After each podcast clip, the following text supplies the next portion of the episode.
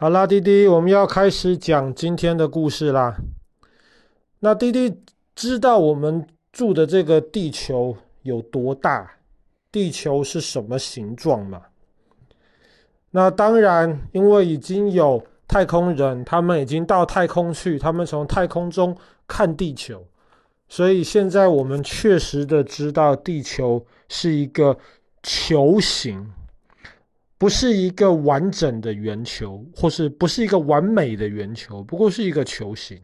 而且我们也清楚的知道地球有多大，这个球球的这个直径到底有多长。但是以前的人其实他们也在思考这个问题。以前的人没有办法去太空，但是呢，他们还在想其他的办法，知道地球是什么形状。那么地球到底有多大？那现在我们很容易有一种的错误的想法，就是好像知道地球是圆的，是非常是过去几百年来的事情。那么在很久以前，那么人类一直都相信地球是平的，这样子的说法其实是不对的。为什么？因为在大概两千五百年之前，希腊有一个非常厉害的一个数学家，叫做毕达哥拉斯。毕达哥拉斯，他那个时候就开始怀疑地球应该要是圆的，但是毕达哥拉斯他忙着做很多其他的事情，他并没有把他的这些精力主要集中在研究关于这个地球的事情。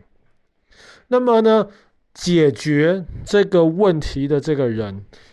同样的是来自于当时地中海沿岸有一个非常伟大的一个科学家，当然这个人他有很多其他的身份，他的名字叫做埃拉托斯特尼，名字很长，埃拉托斯特尼。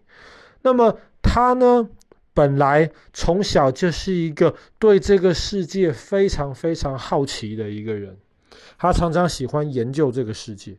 那么当然他也。脑袋中出现过这个问题：地球到底有多大？那因为他非常喜欢做研究，他很喜欢读书。后来呢，他就到了当时埃及一个非常大的一个城市，叫做亚历山大。当时他在亚历山大的这个图书馆里面工作。那在图书馆里面，他就可以接触到非常非常多的书。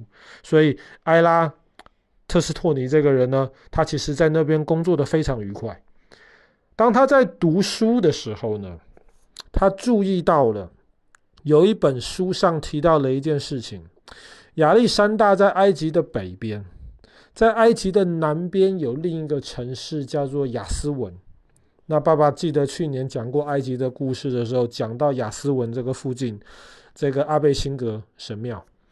那么雅斯文呢，在当时城市中间有一口水井，因为当时没有自来水，大家要要能喝的水，基本上都要去井里面打水。那个水井很特别，因为在每一年夏至的正午，正午通常是一天太阳最高的时候，那么夏至是一年太阳最高的时候。那么在夏至的正午，太阳会直接等于说，你可以从那个水井里面清楚的看到完整的太阳的这个样子。那么水井，我们假设它是完全垂直的，所以当时。埃拉特斯托尼，他他那个时候呢，他就得到了一个结论。他说，原来在夏至正午的时候，太阳正好在亚斯文的头顶上。那他那个时候就做了一个假设：地球很大，没有错，但是太阳肯定更大。那么，当这些太阳光射过来地球的时候，应该都是同一个方向射过来的。那么，如果地球是平的的话呢？它在夏至的正午，在亚斯文这个地方，太阳是垂直在亚斯文头上。如果地球是平的，那么同样夏至正午，太阳也应该垂直在亚历山大的顶上。所以他等到了夏至，等到了正午，亚历山大有一个很高的一个塔，他知道那个塔有多高，他那个时候就到塔边去测，结果发现正午的时候，太阳投下来的这个影子，他测了得到了一个结论：太阳不是垂直的在亚历山大的天空上面，太阳。照下来，亚历山大大概偏了七度。七度听起来没有很多，但是这偏了七度就足以证明地球不是平的了。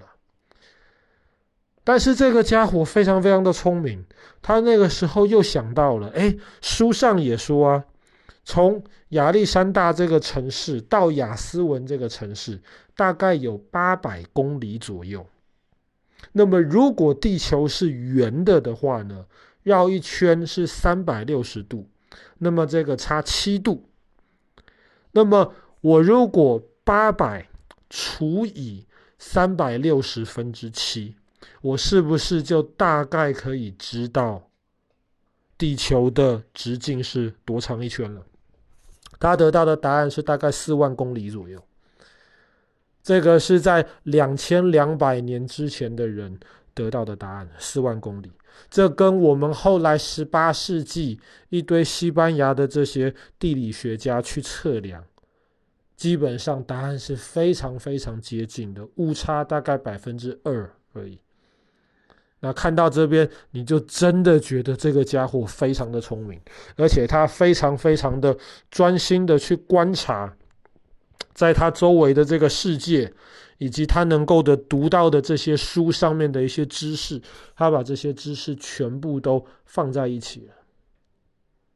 那么，他除了发现或是测量这个地球到底有多大，地球的直径有多少之外，他一开始做的那个假设，就是太阳光是从同一个方向射到地球上面来。